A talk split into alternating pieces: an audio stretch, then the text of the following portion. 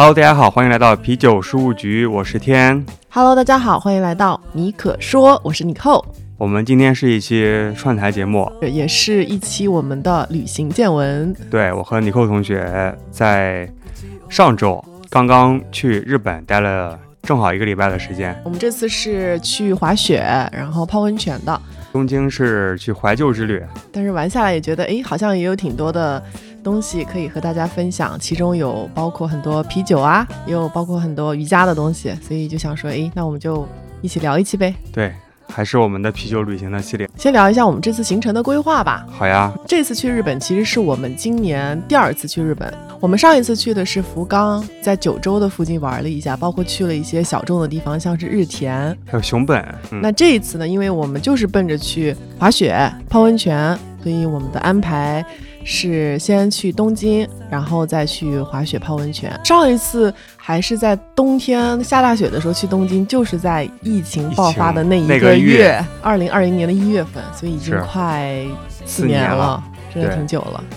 但这次去还是觉得没啥太大的区别啊。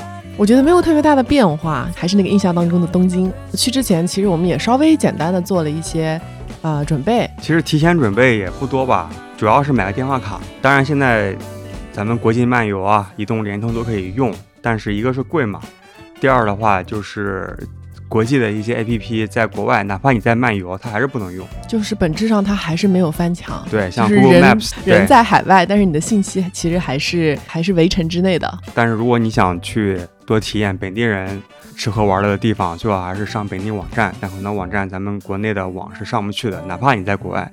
所以我觉得最主要的一个准备就是买电话卡。那像我们一直买的那个品牌叫做易点，就是亿万富翁的亿，一点点的点，一点。取钱的话，我真的建议大家不用提前去银行换外汇啊这些。大家都有银联卡嘛，银联储蓄卡啊，千万不是信用卡。国外大多数的 ATM 机上面只要有银联标志都可以取，而且特别好的是，它的汇率特别的好。如果你去当地的，比如说货币兑换的窗口啊，那个汇率都特别高。就它虽然说不收手续费，但是它的本身的转化的汇率特别差，所以千万不要去那些地方，你就直接拿着存着人民币的银联储蓄卡，去国外的 ATM 机上，只要有银联标志，你就直接取当地的货币啊，就是它不是按照你取多少钱按百分比收费，它是按照固定的费用收费，当然每天是有一个上限啊，应该是上限是十块二十块钱人民币。这次也特别幸运，就是在机场取完行李之后，哎，刚好旁边就有一个 ATM 机，我丝滑的把现金给取好了。去日本的话，强烈推荐他们的公交卡特别的发达。在东京的话，会有四一卡，就是西瓜卡，还有 Passmo 一类东西了，就是没必要纠结哪个品牌。我们是前几年在日本买的 Passmo 的卡，我是在去年发现它可以绑定苹果 iPhone 的 Wallet，苹果的钱包，就直接去绑定到手机上面，就可以直接用手机来去乘公交啊，以及便利店啊，甚至一些小的超市都可以直接支付。嗯甚至有一些餐厅也可以刷 Passmo，然后还挺方便的。对绑定好之后呢，就像充公交卡一样，通过信用卡啊，或者是银联储蓄卡就可以充值。所以这个就是我们大概的一个提前的准备吧，电话卡取现，还有就是 Passmo 充钱，其实没有做特别多的准备。好，那我们现在就出发去到我们的第一站东京。东京你能给我们讲一下东京当时你的住宿是怎么定的？你的逻辑是什么？在什么平台上定的吗？我觉得比较明确，肯定住在新宿，啊，因为我之前在新宿待了一年嘛，比较熟悉啊，吃喝玩乐的地方都是在新宿。特别热闹。那我之前学校是在高田马场啊，就早稻田车站附近。嗯、其实更有名的是新宿大的车站，对，以及歌舞伎町。所以我们这次就专门选了在新宿车站啊、以及歌舞伎町啊、最最有名的那条街，那附近步行五百米，可以说是闹中取静吧。周围有特别多的吃饭啊、喝酒的地方。我自己住下来的感觉就是，哇，这块区域真的太繁华了，就是交通很方便嘛，就是每天咱们要去哪儿，就直接步行到最近的车站啊。然后吃饭的话，选择也特别多，然后就是非常繁华，非常的闹腾，嗯，就跟我们在上海的生活的街区就是非常不一样。因为我们住在闵行嘛，然后也比较安静，突然间就是感觉去到了上海的像人民广场这样的地方。对，或者是北京的三里屯，就是一下子觉得挺不一样的。住宿就是在 Agoda 上面订，Agoda 是一个泰国的品牌，但是它在亚洲的覆盖都比较好。是不是你前司啊？我前司是 Booking.com，Agoda 应该是 Booking.com 的小兄弟，好像都是属于叫叫 Priceline，好像是美国的 Priceline 哦旗下的。呃，Agoda 订日本的住宿比较全，也比较便宜。前几年我会用日本本地的一个平台，叫做乐天 Rakuten，但它只有日语版啊。日语版我前几年订的话，我觉得特别好的是有一些独家的小的日式旅馆，它只有在乐天上面有，而且它不用交押金啊，因为日本人比较守信用嘛，只要通过乐天来订。就是你直接入住，然后再走的时候再结账，我觉得挺方便。但这次我发现 Agoda 上面也不用交押金，也挺方便的，所以就直接订了。对，我觉得这个酒店因为它是属于在呃新宿寸土寸金的地方，它确实地理位置很好，但是这个酒店的房间真的特别小呢。但它又有一些亮点，两个亮点吧。一个的话是酒店的房间，因为我们是住在好像是十八楼还是二十楼是吧？差不多，正好在酒店房间看。整个城市的日落的，嗯，对我觉得这点还挺挺好的，因为主要是它的位置好嘛。然后另外的话就是，啊，虽然说这个酒店的房间非常非常小，但是它竟然还有一个比较独特的设计，就是它的浴室是有一个简单的日式的洗浴，然后还带一个小浴缸。对，我觉得这个就是一个加分项了，会让你觉得蛮特别的。对，就是虽然住的地方特别憋屈，但是它还竟然把淋浴还有浴缸还分开，对，就有点。像啊，温泉里那种坐着来淋浴的，它它就是这么设计的，对对，所以至少你至少你会觉得哦，在那儿洗澡还挺舒服的，嗯，所以他就是给自己努力创造了一个记忆点吧。这名字叫做叫 Gracery，Gracery 嗯、是，然后也是一个连锁酒店。但是新宿这个地方非常的繁华，就刚开始去的时候有一种兴奋感，但是住两三天了之后就会觉得哇，这个地方太闹腾了，我有点受不了了。对，我们从一个大城市到另外一个大城市，有点。觉得太多了。好，这个是关于住宿的选择嘛？那我们说一下我们在东京都玩了啥。我们有去看几个展览，但是当时看展览呢，我觉得也是挺随缘的。去之前我在小红书上搜了一下，诶，发现东京正好最近有几个美术馆，正好在最近有一些还挺不错的展览，觉得也算是比较幸运吧。我们主要是看了俩，一个是叫根津美术馆。叫 Nazo Museum，最近呢正好有一个跟日本的纺织相关的一个一个展览，然后呢时间好像是到一月二十八号，所以正好我们也赶上了它的时间嘛。以前出去玩的时候看过挺多的博物馆、美术馆，那这个它特别的地方在于它有一个日式的庭院，然后再加上它的建筑本身也很有呃日本的一些特色吧。所以我就觉得这个馆它给我的印象还还蛮好的，比较小而美。它就是小小的一个，然后很有日本的特色。然后它还有一个非常颜值非常高的一个 cafe。我们在看展的过程当中，发现有很多穿着日式的和服的一些日本人啊，会专门去美美的去看这个展。他们会为了看展专门把自己打扮起来，而且穿传统服。反正这个嗯馆还挺美的，大家有兴趣可以去看一看。呃，也可以去提前在网上他们的官网上去预约。嗯，对，就可以节省点时间嘛。哥我们去看的展，我觉得也是挺随缘的，也是看到他最近在展出，叫 Sompo 美术馆，S O M P O。这个美术馆呢，是最近他有一个梵高的静物画。梵高之前不是画了很多的跟花相关的东西嘛？呃，这个馆里有一个镇馆之宝，就是他的一幅向日葵。在看这个展的介绍的时候，发现这个展其实是在疫情之前他们就想要展出的。但是因为疫情的原因就耽搁了，就一耽搁再耽搁，然后最近刚刚展出，反正里面是有很多梵高的一些真迹，包括刚刚提到的那个镇馆之宝，就是向日葵那幅画也能看见。是对于梵高，对于他之前的一些画作经历感兴趣，可也可以正好去看一看，因为票价也挺便宜的，还能看到这个画家的真迹，我觉得还是蛮好的。它是到一月底，那那还行，还是有点时间。对，那即使在那之后，肯定也有其他的展览，关注一下官网，看在那段时间展上。有两个小 tips 吧，一个的话就是因为现在年底了，马上呃要过新年了嘛，其实日本人很多都要放假的，所以大家去之前一定要在官网上去看一下他们的营业时间，因为他们动不动就闭馆。然后另外的话就是有一些馆它可能需要提前去预约，所以大家可以提前做好安排。我觉得就直接用 Google Maps 吧。就如果你提前买了上网卡，就可以无缝链接到国外网站。像 Google Maps，我觉得是个特别好的工具，上面都会写营业时间，而且它现在应该是最近才出了功能，就是它会把所有的评价，不管是之前是用日语写的、英语写的，然后翻译成你手机中的自带的，比如说是中文的语言，告诉你说要不要去预约。果然前司的产品还是很好的。对，好啊，那这个就是我们佛系看了两场展览，另外呢就是我们佛系练了两场瑜伽。这也是尼克同学的功劳。但是练瑜伽这个事情确实是我提前做了攻略的。咱们出去一个礼拜嘛，瑜伽这个事情不能荒废。毕竟我在家里是一天至少要练一个小时，有时甚至要练两个小时的人，出门不练我就难难受。所以我提前确实是做了攻略。我这次是去了两个馆，第一个馆呢，它是练阿斯汤加的，这个馆的名字叫 Under the Light。啊，还是挺有诗意的一个馆，可以练 my soul，就是自我练习。这个馆呢是一个被阿斯汤加的掌门人他终身授权的一个欧美人，叫 Cranty 啊，他在东京开的馆。不巧的是，我们这次去的时候没有见到这个 Cranty，他可能去进修学习了。在这个课堂上给大家辅助的是一个日本籍的助教啊，但是也挺好的，我们大家会介绍。然后我当时因为不太确定是不是能够 drop in，就是现场去嘛，所以我还是非常守规矩的，在他的官网上尽量约一下。对万做了一没位置，你现场就白去了嘛。预约一下嘛，这样的话也让别人知道有两个学生要来。那个老师是叫梅田先生，对，对？吧？乌梅达 sensei，哦，特别可爱，那个老师特别特别幽默。我们就在这个老师的课堂，然后自我练习了一个小时左右。首先，这个馆哦，它是我理想中的那种馆，非常的宽敞明亮，然后又很现代。课堂的氛围也很好，就是它会让我体会到了阿斯汤加这种瑜伽的传承的力量。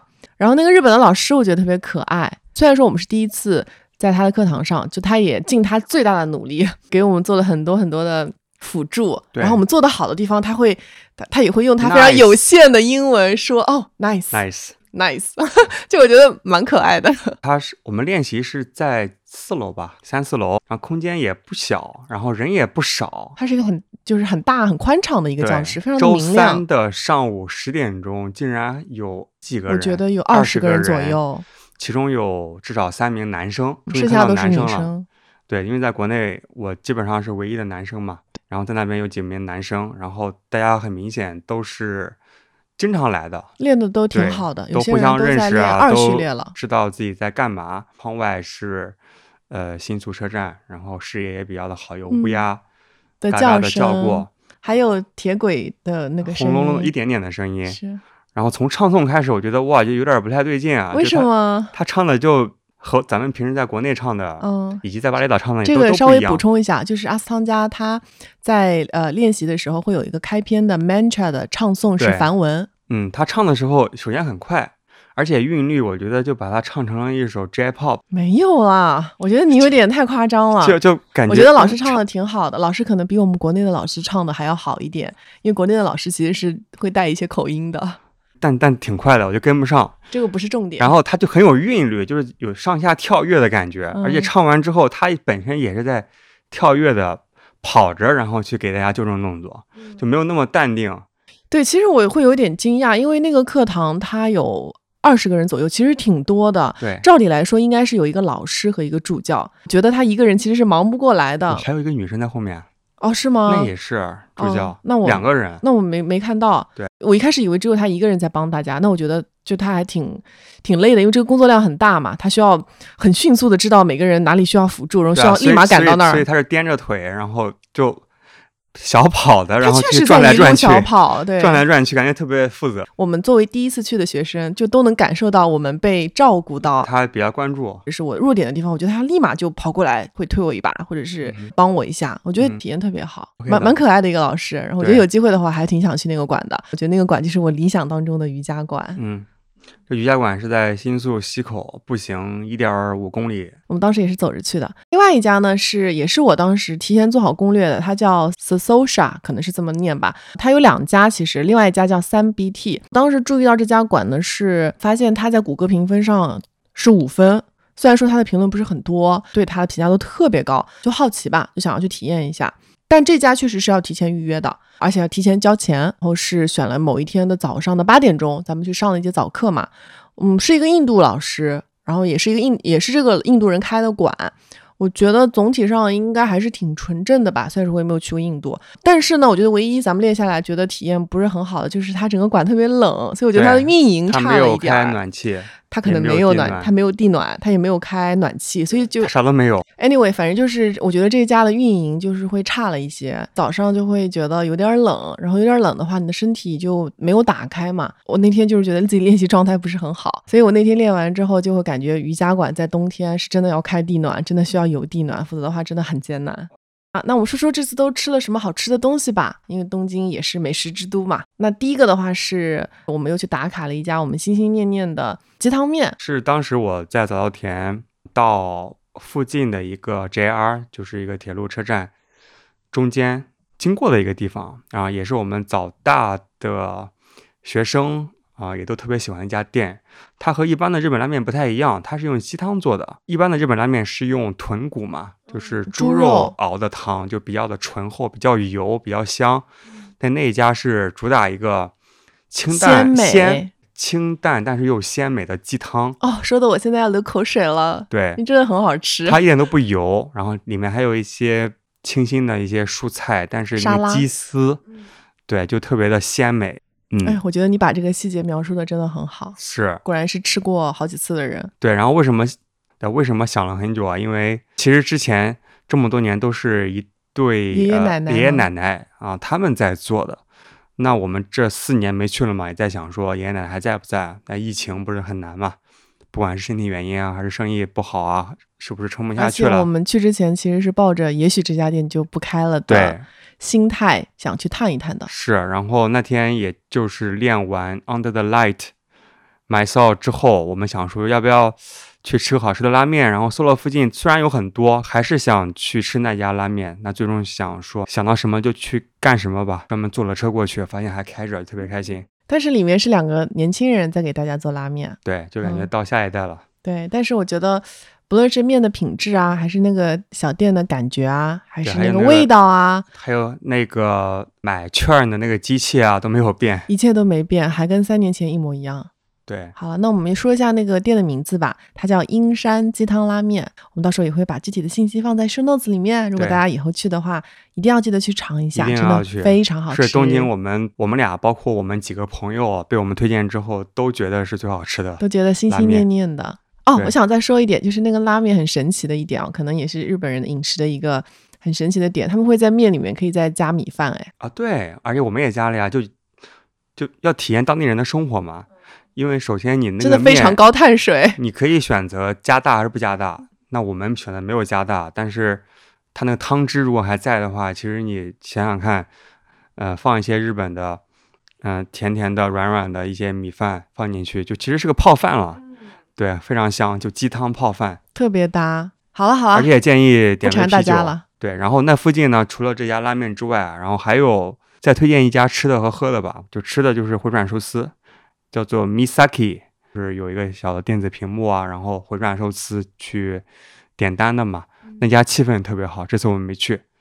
啊、然后还有一家精酿啤酒叫做 Kanpai Brewing，干拍是干杯吗？对，Kanpai Brewing，但是 Kanpai 感叹号哦 Brewing，、然后是目前在 On Tap 上面，也就是美国的一家精酿啤酒评分网站上面，在日本排名前十的一家精酿酒馆，自酿酒馆。这次没时间去啊，大家可以吃了拉面，然后去喝杯啤酒，然后再吃个回转寿司。嗯这一天的碳水量有点超标了，对，都是都是步行的不距离之内。距离就可以达到。嗯，哎，我想到我们在东京好像还有一天晚上，应该就是第一天晚上吧，走着走着还误入了那四处横丁，就那一嗯条小巷子，对，就是跟着人群走着走着就走进去了。然后那个小巷子本身也很短，它两边儿就是有很多的小店，每一家店都特别小，可能也就坐不超过十个人。然后大家在做一些烤串儿，有有人在做关东煮，对，丝绸红丁就是意思就是回忆的小巷。听起来就很有情怀呢。对，然后当时我们其实已经吃完回转寿司了，就是已经吃完晚饭了。但是经过这条小巷，看到这么好的气氛，对，然后看到很多食客都坐在里面，开心的在吃食物，在聊天儿，然后、呃，老板在给大家做食物，然后我们就没忍住，然后对也去吃了几个串儿。就是老板在吧台之内坐，围着吧台就最多十来个座位，特别挤，然后又特别冷嘛。但大家挤在一起又很有气氛。是，我就想说，就冬天嘛，大家就挤在一块儿吃一些热热的东西，好像还挺幸福的。其实吃的东西都不多，但就是吃个气氛。一般就不要为了味道去了，只是感受个气氛。对，哪家店人比较多就去排队。除了这个之外呢，你还去打卡了精酿酒吧，非常执着，每天会打卡一到两家。那就给大家分享一下吧，有没有什么印象深刻的酒吧？好呀，那首先咱们第一晚应该就是去了新宿附近，其实是靠近代代木。那个 Waterhole 吗？对，The Waterhole 这家我们上一次去东京的时候也去过。也去过，它是一个老牌的客啤店，起码六七年前就去过，开了很久了。主要是日本全国各地的啤酒，也有一些亚洲国家和地区的啤酒。这次去的话呢，坦白说没有我之前去那么惊艳，因为你在国内已经喝了太多好喝的啤酒了。对，可能就是咱们的期待是你上一次去是三年前，三年前四年前了哦，上次去的时候是四年前，当时四还没有啤酒。你，对你可能还是一个小白爱好者。记得的有一次就喝过台虎，觉得哇，台湾啤酒好好喝。你变了，那家店没变。嗯，有可能。但这次喝的时候你也在，就他确实，我点了一杯酒嘛。我我印象深刻的是那个酒里面没气儿，首先我问了让老板推荐，老板说哎每个都很好喝，就感觉就很不真诚嘛。就我希望有一个答案，他他他说每个都很好喝，那我点什么？也有可能是他觉得你的日语不够好。对，那我就只能点一个我我看起来觉得是我想喝的，就浑浊 IPA。然后发现首先一点点沫都没有，就一点一个泡沫都没有，就感觉好像跑气儿了。然后喝起来的话也没有什么沙口感，就是嗯不好喝，然后香气也不够，然后喝了一杯就赶紧跑了，所以这次有点失望。但是还是能够喝到全国各地很多酒的，也许是我没有点对吧？然后第二家去的是也是在高田马场附近，就是刚才说的那鸡汤面啊那边附近，它是叫做啊、In Inhorn Brewing 啊、目前是在 Ontap 上面排名日本第一。那边的话是他们啊、自己酿的啤酒，他所有的酒款就是在他酒吧透着玻璃看得到的，就在后面的设备里面酿的，然后哦，有点印象，设备好像也不是很多，挺小的挺小的，然后站着喝，对，没有座位，没有座位，有老外啊，然后有日本人，大家在那边喝酒聊天，挺开心的。然后也是点了两个浑浊 IPA，又是有点失望，好像也是没气儿。没气儿，然后泡沫也又没有，然后浑浊 IPA 也不够浑浊，就介于浑浊和不浑浊之间，然后明显看到那个底子啊更啊颜色更深一些，就上面的话就比较清亮，我觉得就很奇怪，所以这两家就连续去了两家就啊有点失望吧。嗨，唉，后来又去了一家，就 Beer Cobble，是在新宿附近，然后在 B 二，它是有自酿，就是在那个店里酿的，然后也有做代工。那这家酒我觉得还比较正常，我点了一个皮尔森拉格，就挺鲜美的，啊，挺好喝。我觉得是属于正常好喝的一个啤酒。对，然后终于有气儿了。对，但是也没有喝到什么特别有特色，因为我想是说有没有什么加了日本本地的原料啊、水果的啤酒，也都没有。对，到目前为止都没有水果啤酒。关于水果啤酒这个，我们有一个猜想，我们等下可以给大家分享一下。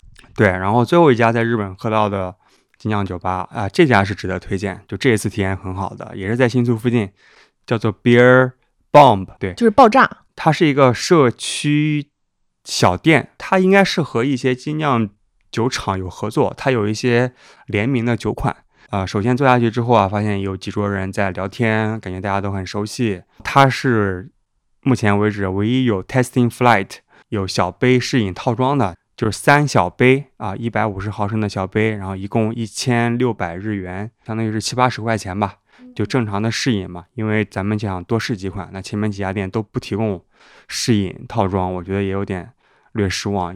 我想起来了，这家店是也是一家气氛挺好的店。除了我们之外，旁边有几桌嘛，嗯、但是那几桌的人都没有在喝啤酒，嗯，对，就是那一家吗？有对有两个小哥，他们聊特别开心，然后每个都喝了个调酒鸡尾酒，对，然后喝一杯就走了旁旁边有一桌好像是是爷爷和奶奶吧，他们好像是在吃东西，对，但是他们可能比较喜欢这个店的氛围。因为我们去的比较早，嗯还没到晚饭时间。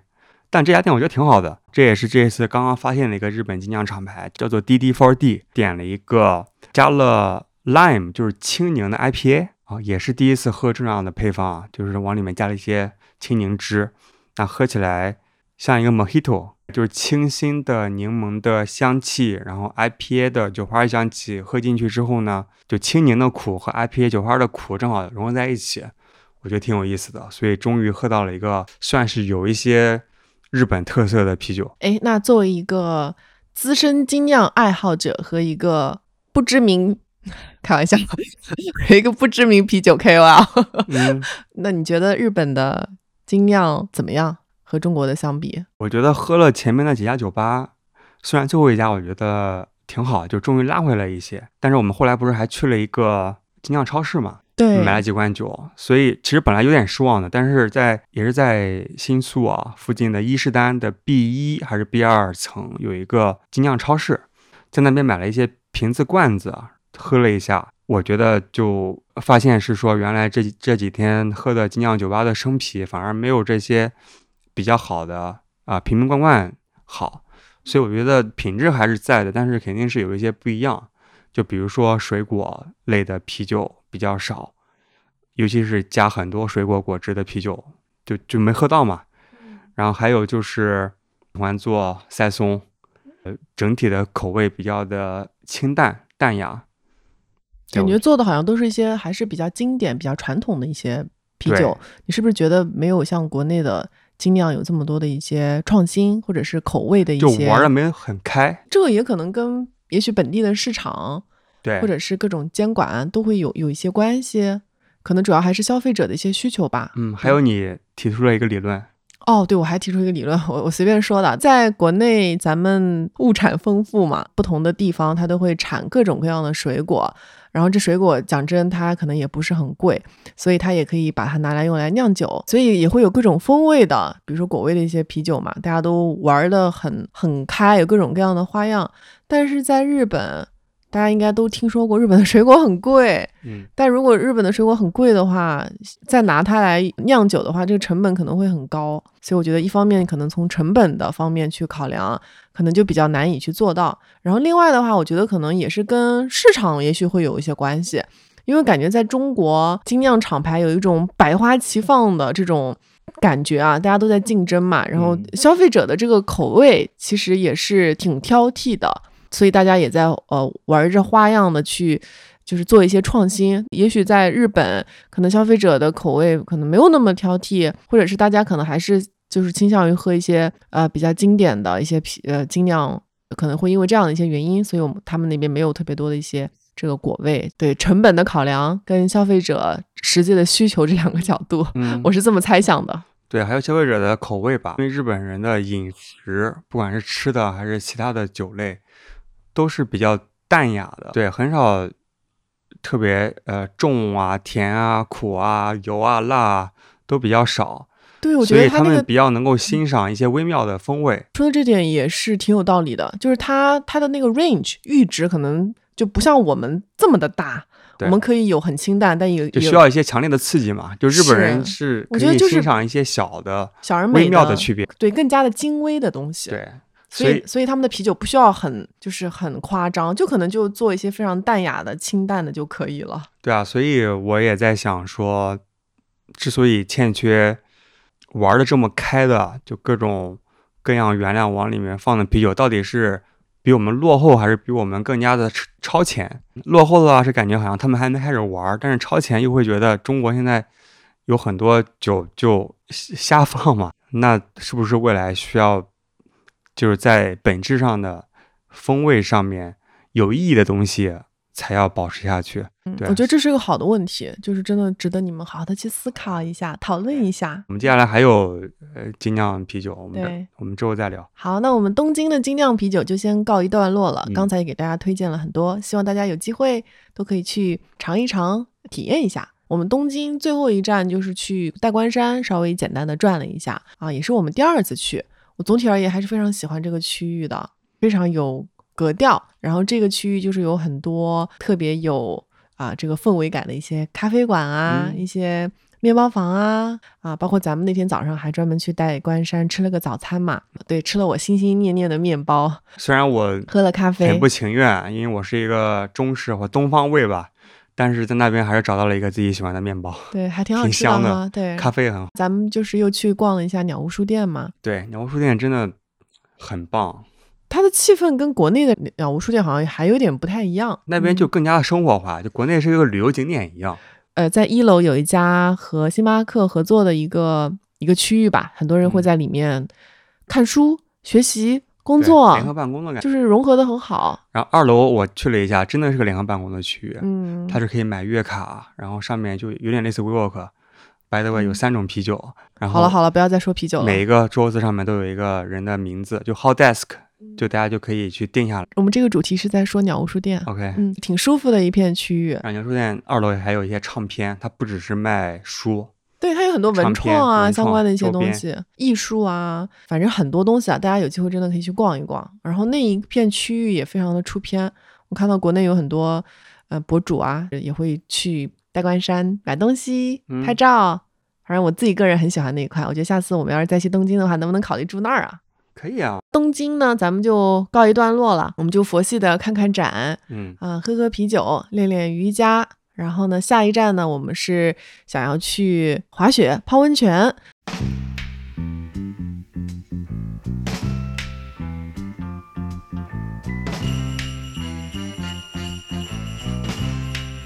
但是在去的这个路上呢，我们经过了一个叫埼玉县的小川町，这个是我们可以经过，还是我们啊、必须要经过的地儿啊？我们可以乘新干线直接掠过，但是也可以乘慢车经过嗯，就可以直接从啊、东京往北，直接到达新细线的越后汤泽。我们为什么会啊、专门要乘慢车呢？是因为我们的天成同学他很想要去打卡一家自酿的一家店，据说这家店真的非常非常好，他一定要想要亲自去看一下。那就给我们介绍一下呗。这家店叫做 Zakoku Kobo，我把它翻译成杂粮工坊。这么直白，对，就杂粮工坊嘛，它真的嗯是这个意思。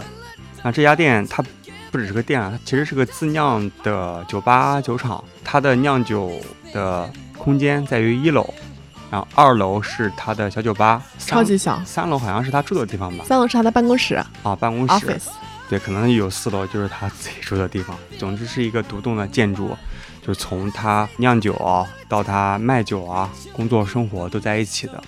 然后这家店已经有二十年了，在一楼酿酒嘛，他还自己首先种蔬菜，嗯，可能有一个自己的小小的农场。对，种水果，然后他种酒花儿，他种自己的麦大麦，他还自己收割大麦，他还自己烤自己的大麦做成麦芽，反正一切都是手做，对，所以听上去还是蛮匠心的。但这次他就自己酒花酿的啤酒没有喝到啊，啊、但是看得出来，就是这个老板啊，就他们这一家人就是非常注重手工。然后这家店的话呢，它非常佛系的营业，然后也就是三点钟开始营业，并且经常店休，所以一定要查好它的营业时间。对我们当时去的时候，正好赶上几个日本人，他们也刚到，几个小年轻，他们是预定的，啊几乎都是预约的座位。他就一排座位，可能不也就顶多顶多坐十个人。然后我们那两个旁边的座位正好是没有预约，他说可以坐一下。那我觉得是值得去。这家是让我从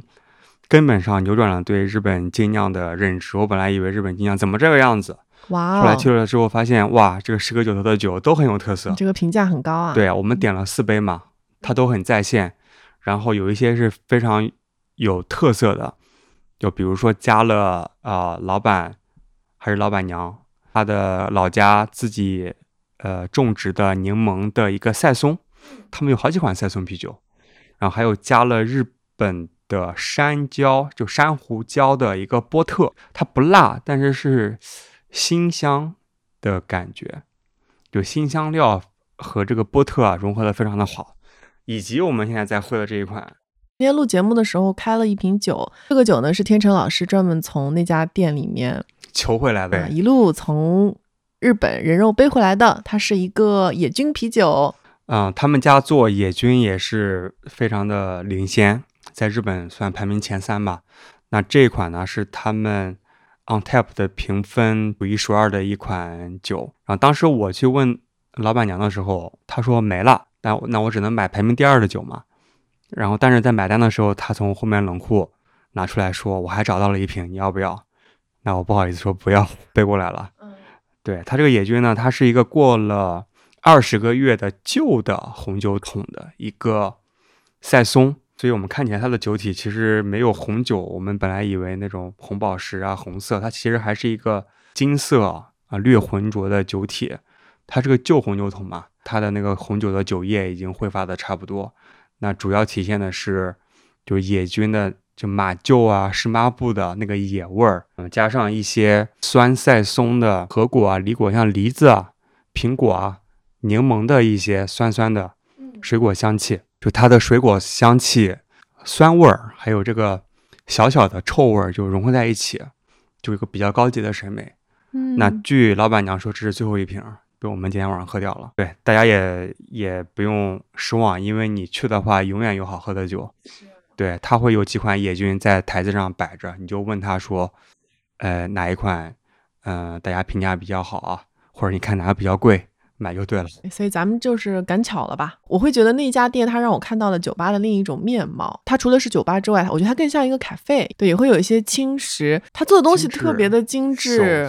对于我像我这样的精酿小白而言嘛，就是我在那个店里面，我会我会想要在那儿坐着。我觉得它那个气氛特别好，我觉得它那个设计小木屋，对，就是特别舒服，就不像比如去国内有一些店里面，你会觉得。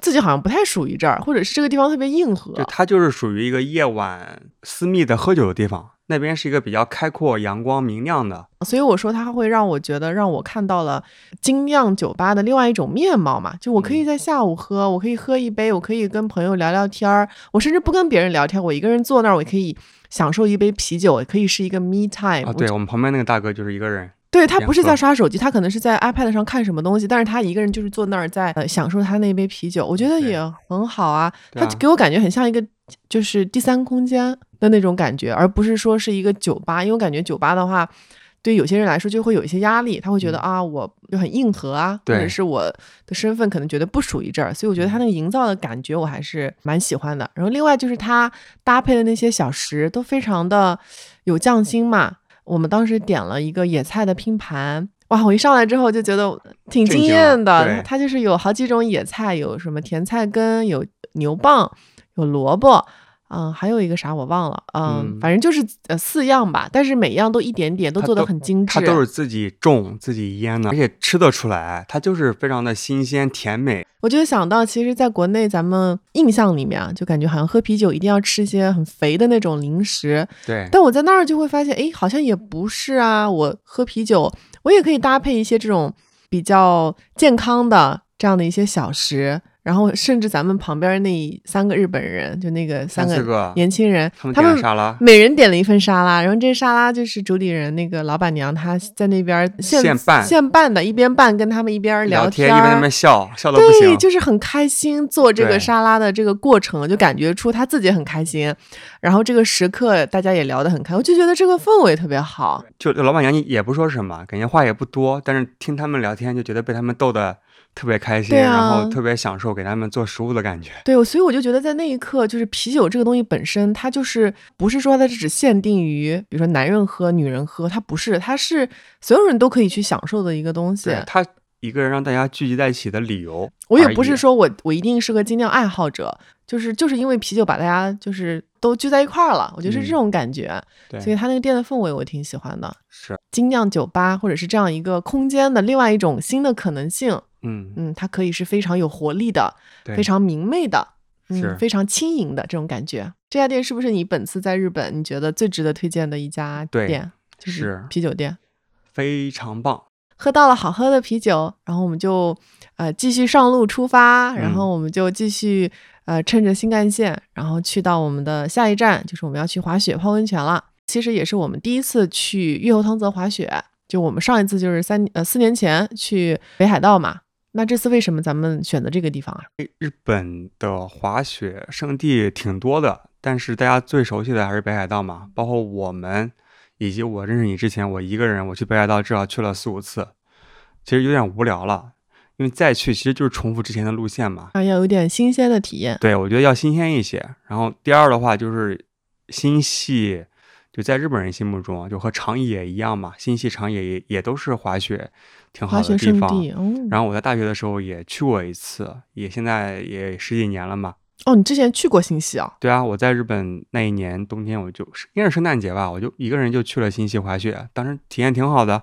新系它也产大米，因为产大米，所以产清酒，我觉得是有不一样的体验。所以这次就想说，咱就不要去北海道了，就换一个滑雪的玩法。这个新系大家不一定听过，但是大家可能会听过川端康成这个诺贝尔文学获奖者，他有一个小说叫《雪国》，其实就是以这个地方为背景的。既然叫雪国嘛，那它的呃降雪量啊，包括雪场的数量啊、质量肯定是非常好的。嗯，但是今年有点可惜，因为是个暖冬，雪不是很多。但是我们那两天又比较幸运，就正好是下了大雪对，比较适合滑的。是，而且终于滑上了大粉雪，还是蛮开心的。啊，日本的这个县相当于咱们的省啊，其实是有很多滑雪地的嘛。那越后汤泽其实是应该是最集中、最大的一个滑雪的小镇或者是小城市吧。所以我们这次就是去去啊越后汤泽。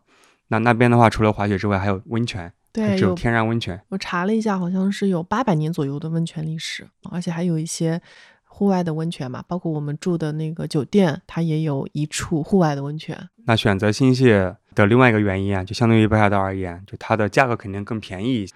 北海道太卷了，二世谷确实很好，但是人也很多，所以价格也很贵。对，说到这个，我觉得我这次去那边滑雪最大的感觉就是那儿人真的不多，就是嗯咱们去的那个雪场，叫做汤泽高原，我一直滑的那个山顶的那个道儿，我感觉有一天的好几趟里面，就我前后都看不见人的，都没有人。对我觉得那个道是特别值得推荐给新手，因为因为一般的初学者的雪道是在山脚下嘛，呃，一个是人多，第二风景也没什么风景，因为山脚下什么都看不到。这个高原滑雪场它特别的一点就是说，它先会让你坐一个大缆车，可以容纳一百六十六个人的有上山缆点像一个车。空中大巴，大巴士直接上山到山腰，继续往上坐。你坐到山顶之后呢，会发现有一个超长的，有一个两点几公里应该是二点二。新手道。嗯，那以后同学就会特别开心，哦，那个道我真的滑出了冥想的感觉，对，就很平，就完全不用担心会就是摔倒。有一种绕着那个山，就是九曲十八弯这样慢慢的下来的感觉，真的很适合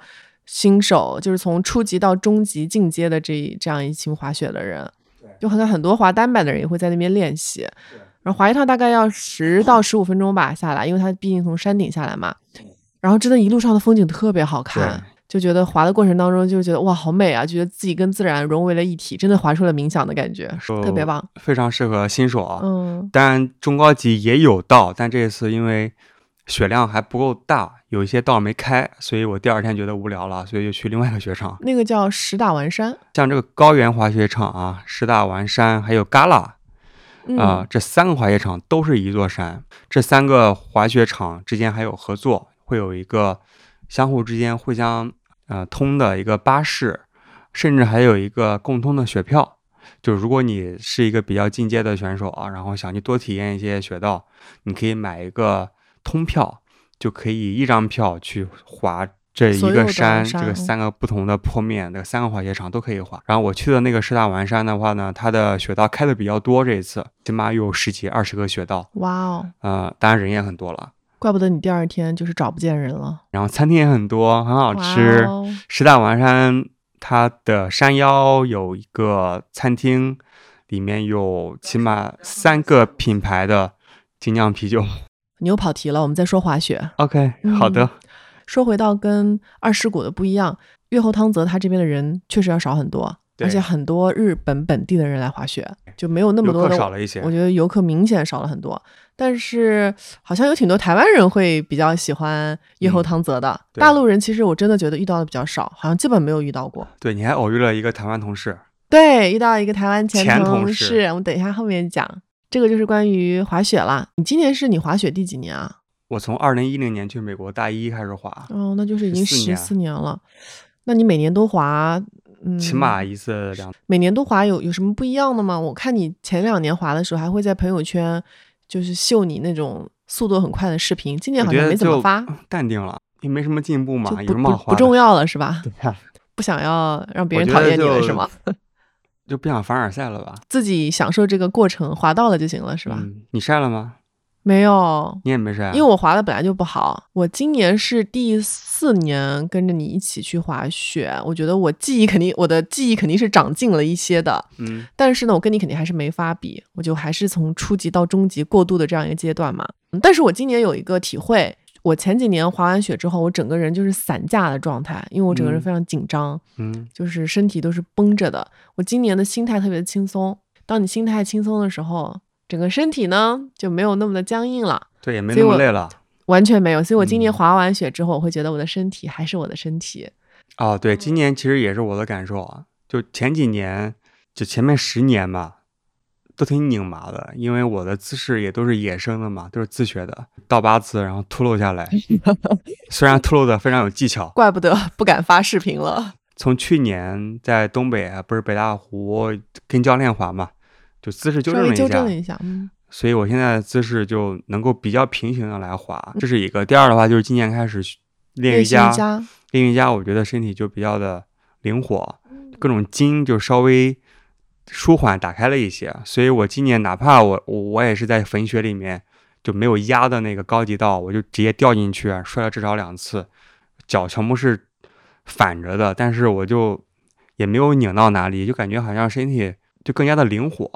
就再怎么拧巴，我这个身体还是有一些柔韧性的。我之前就是非常僵硬，所以今年的话，我也是滑完之后也比较轻松。挺好的。看来做瑜伽还是有很大的帮助。对，对我我我今年也是，就想要用更多的嗯用身体去感受吧。我觉得我前前几年滑的时候，就是我还是会专门去看很多滑雪的视频嘛，就是有一种还在呃让自己去在树的那个阶段，你知道吗？就是在锻炼自己的一个技巧。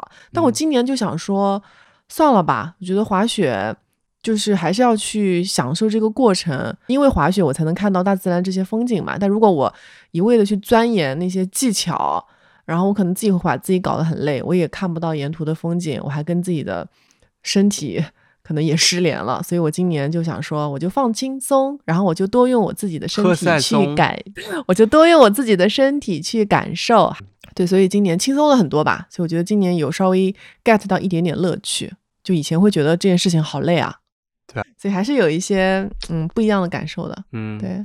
那月后汤的咱们还玩了啥呢？我觉得除了滑雪之外，每天最让我期待的一个就是泡温泉嘛，就是酒店里它本身就有温泉温泉还挺好的。哦，而且有一个户外的，就是可以我们去的第一晚，因为还在下雪嘛，就在那边一边在户外泡温泉，一边看着雪落下来，我觉得哇，好美妙啊！对就，觉得人活着真好。一天的运动完之后，通过温泉放松一下，哦非常舒缓。是的，就是觉得这两者的搭配真的是简直了。然后另外，我觉得每天我们最期待的就是晚饭时间啊，对因为晚饭我们可以去小镇子的店里面去吃好吃的东西，屋吃吃居酒屋，然后每个居酒屋都有自己的特色。然后我们也会在吃饭的时候，如果有机会的话，也会跟老板聊聊天儿，一起聊天秀秀日语。然后另外，我觉得越后汤泽比较呃值得大家去探索的，就是它的车站其实也有很多好逛的，很有意思。其实很难想象，你想想看，如果是在国内某一个城市的车站，你会去逛车站吗？你会去在车站里买东西吗？完全不会。对，但是在越后汤泽的那个车站里面有好多好玩的啊，比如说他们有一个啊清酒的博物馆，它的名字叫胖书刊，应该是这么念吧？胖修刊咱也见过喝过，但是也第一次见这样的一个地方。它有点，它真的是一个博物馆，它里面好像有不下一百种清酒吧。讲到博物馆，会让人觉得很古老啊，是瞻嗯仰的东西。那其实它它不是，它是你可以去体验的，你对可以去喝的。其实像一个展览馆一样的，就清嗯酒的展览馆，非常的蒸汽朋克。就比如说咱国内，嗯、像什么 Tap Two 啊，就目前也挺火的一个精酿酒吧，它可以直接扫码，呃，然后去酒头打酒啊，你打多少毫升啊，给你自动扣钱啊，很有科技感，对吧？嗯，但是它它这个抛修刊它是投币，就像玩游戏一样，就是你先去前台一百日元可以换一个币，嗯、然后你可以投它这个币去，喝任何你想喝的酒。对，就是试饮嘛，试对饮，基一小杯，嗯，起码有一百多种酒吧，有八十种清酒啊，起码，然后有还有一些是美酒啊，去烧酒啊，还有甚至是红酒。嗯，有一两个红酒。对，它是通过一些非常机械的方式去实现自动化。对，但是就会让人觉得很有意思，因为每个人都可以参与其中。对，就非常的就蒸汽朋克，我只能想到这个词。我觉得挺古早的。对，但是它又自动化了。对，但是可以通过投币，然后可以有那个酒流出来。是，就很像小时候我们玩的那种游戏，就是你投一个币就会有一个球出来。但现在只是它是一杯酒出来，觉得挺好玩的。而且这些酒的状态都很对，因为它流通很快嘛，很多游客啊或者日本人所以它需要开在车站嘛。对对，然后像清酒，我们之前也没太喝过嘛，那这次体验一下，喝了挺多种，发现差不多，还 喝不出来。它确实太微妙。然后我也是在这家店里面偶遇了之前在亚马逊的前同事，因为他们刚好也在月后汤泽滑雪嘛，然后他们刚好晚上也想去喝清酒，所以我们就在这个地方基本上就是偶遇了吧，就很开心。然后你也喜欢美酒嘛，在那边也喝了好几种美酒。对，我觉得这个地方蛮蛮特别的。如果我再去的话，我还会想再再去打卡。然后包括那个车站里面还有一个户外的很大的集合店，可以买买衣服啊，买买鞋子。哦，还有一个。泡清酒的温泉，温泉，嗯，这这个我们没有尝试。清酒温泉，嗯，如果我们是清酒爱好者，一定要泡一下。然后那边因为是车站嘛，所以有很多的店铺，店铺里面就会卖各种各样，你知道，就是清酒做的一些什么果子啊，还有果子，对，清酒做的冰激凌啊，清酒做的什么奶茶啊，我觉得日本人真的太厉害了。对，把清酒其实把大米发挥到极致，真的是。你想想看，就是大米这个东西有什么特别的吗？没有啊，但是。就是在他们的匠心跟他们的创造力之下，竟然可以把它就是融入到各种食材里面。对我觉得真的挺厉害的。这么冷的月后汤泽，你还去打卡了一家酒吧？是你发现的？对，确实是我在搜 Google Maps。我之前我没有想到说这个温泉小镇、滑雪圣地还有卖金酿酒吧的。嗯，后来想说那都发现了，就要不就去看看呗。那家店是叫啥来着？Beer Lobojokun。它也是个自酿的小酒馆，两个主理人，酒就是在后面酿的。要不就给我们推荐你觉得比较不错的一款酒吧。这家酒吧它酒款本身也不是很多，我们点了两款，我们又点了一个赛松啊，发现日本人特别喜欢做赛松。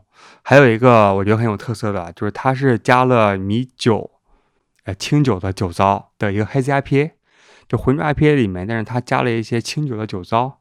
那喝起来确实是有一些清酒的米的清香，对。然后那个店的主理人好像是两个小哥，然后他们也会说一点英文，然后也很健谈，还跟你聊了一会儿。对，其中有个小哥特别像杯弓蛇影的钱老板。你够了，好的，那我们的月后汤泽之旅就到此结束了。对，那最后一个晚上，最后一个晚上呢，我们打算去。啊，新系，新系的市区大城市里面再逛一圈。对，其实像越后昌泽也是属于新泻县，就是这个省。对，但是新泻也有一个市区，我们去了一下。然后我们在新系的话就是住一晚，然后第二天就乘飞机回上海嘛。想说去都去了，看看有没有什么好玩的吧。因为刚才不是讲了嘛，新系这个地方盛产大米，也盛产啊清酒。所以呢，我们就在 Trip Advisor 上面看到排名第一的一个好玩的这个活动啊，竟然是他们的金戴斯酒造啊的一个见学。对，就清酒酒厂的参观，听上去还挺有意思的。预约好像也不是很复杂啊。对，它有两个选项，一个是日语版免费，嗯，一个是英语版，也不贵吧，就几百日元。但英语版一比较抢手，对，只有呃下午好像是三点钟吧，只有只有一只有一次，那当时我们也约不到了，我们就去了免费的日语的参观，嗯，所以我什么都没听懂，但是喝了很多免费的清酒，没关系，他其实也没讲啥。当时就有一个小小的团，大概七八个人，嗯，然后有一个日本的爷爷，他就负责给大家介绍，啊，带我们参观后面的酿酒的现场，包括一系列的工艺，然后这个造酒的地方的一些历史。出来之后可以免费喝两三款清酒，啊，对，还有一个无酒精的饮料，嗯，那同时我们还升级了，就一千日元，也就是五十块钱人民币，可以喝十种，可以喝十种，每个可以喝一杯，然后你都浪费了。哎，但是后来我发现我真的喝不下，而且我真的喝不出有什么区别，而且它真的很烈。但是我自己会觉得，就是见学这个本身啊，体验很好。我觉得体验很好，就一方面它可以去了解当地的文化，另外呢，我发现它其实是一个非常聪明的做法，因为它本身就是一个很好的营销方式。对，它是一个软广，他不会去 hard sell 你，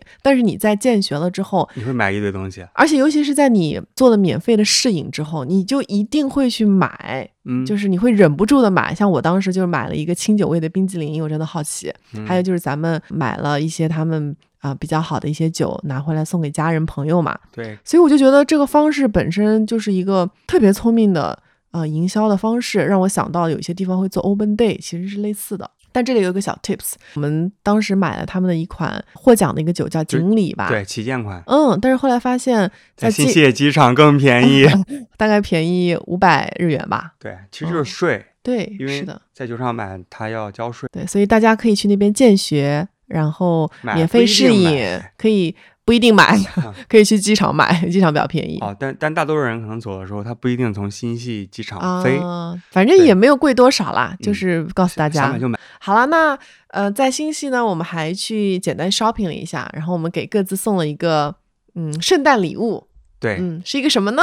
是一个大的户外的，旅行背包你买了一个，Mount Bell 是日本的一个户外的品牌，对国民品牌，你是买了多少升的？五十五升、我那个是我买了一个 North Face 的，四十五升。对，主要是因为 North Face 在打折，嗯对还是挺开心的。这本来也没想买什么，主要是看到 North Face 那个包，觉得哎，那我们明年不是正好想去长途旅行一下吗我？们明年其实有一个念头，就是想要去背包旅行一下，但是呢，没有背包，那正好看到了，对我们没有大的背包，但诶，正好逛着逛着发现，诶，这个包好像看着不错，好像跟自己的身形还挺配的，对，而且那还便宜。那就买了。那也因为这个背包，明年可能就真的要出去背包旅行了，对所以到时候再跟大家分享吧。对，其实很多时候没什么理由的，那我们就真的是因为看到了个包，买了个包，那我们就去旅行了。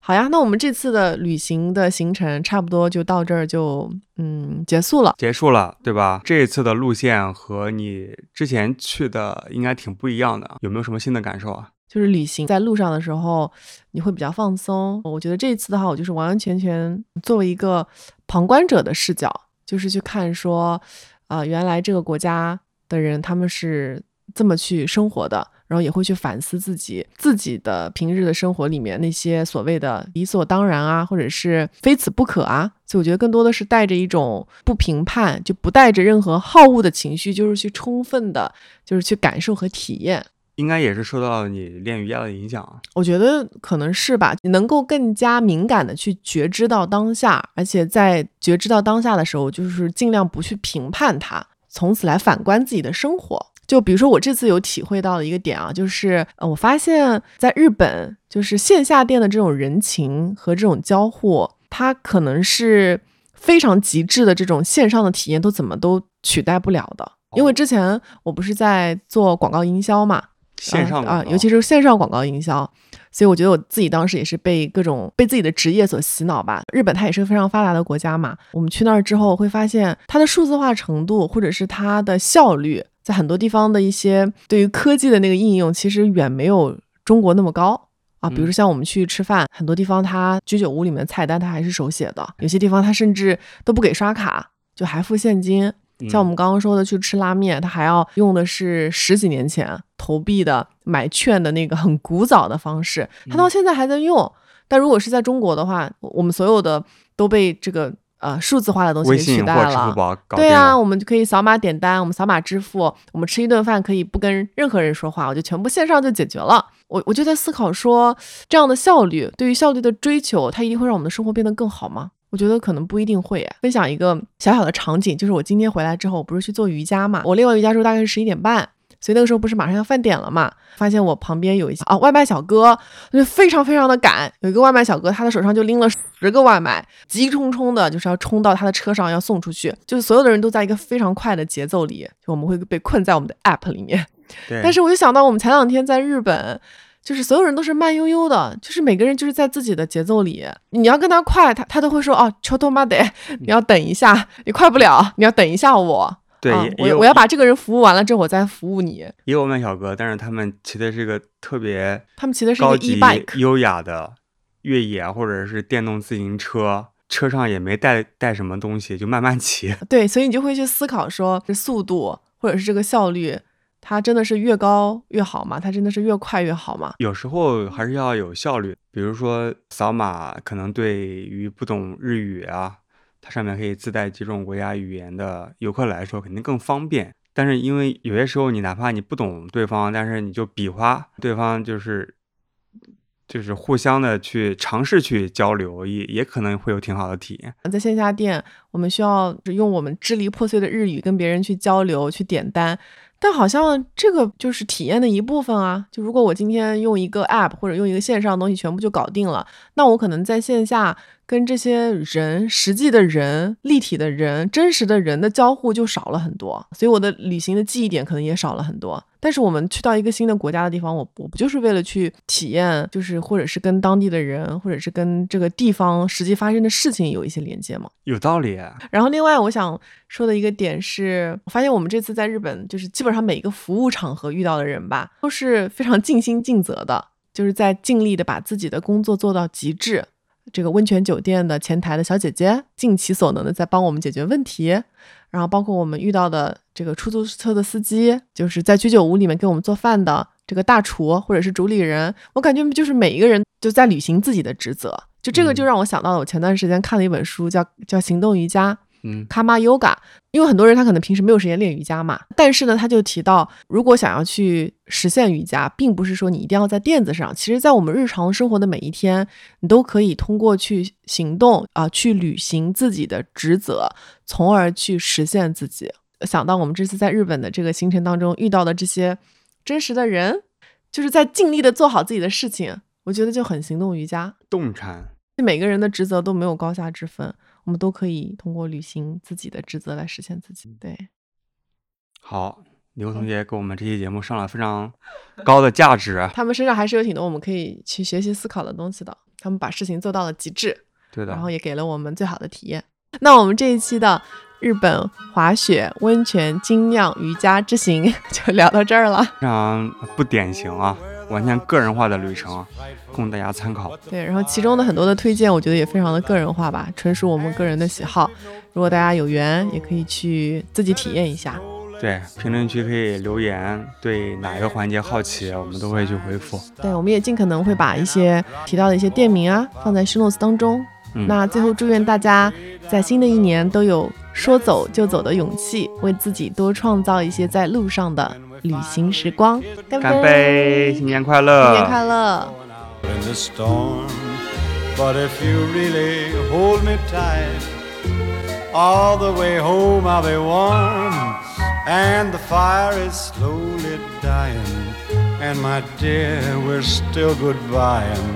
But as long as you love me so, let it snow, let it snow and snow.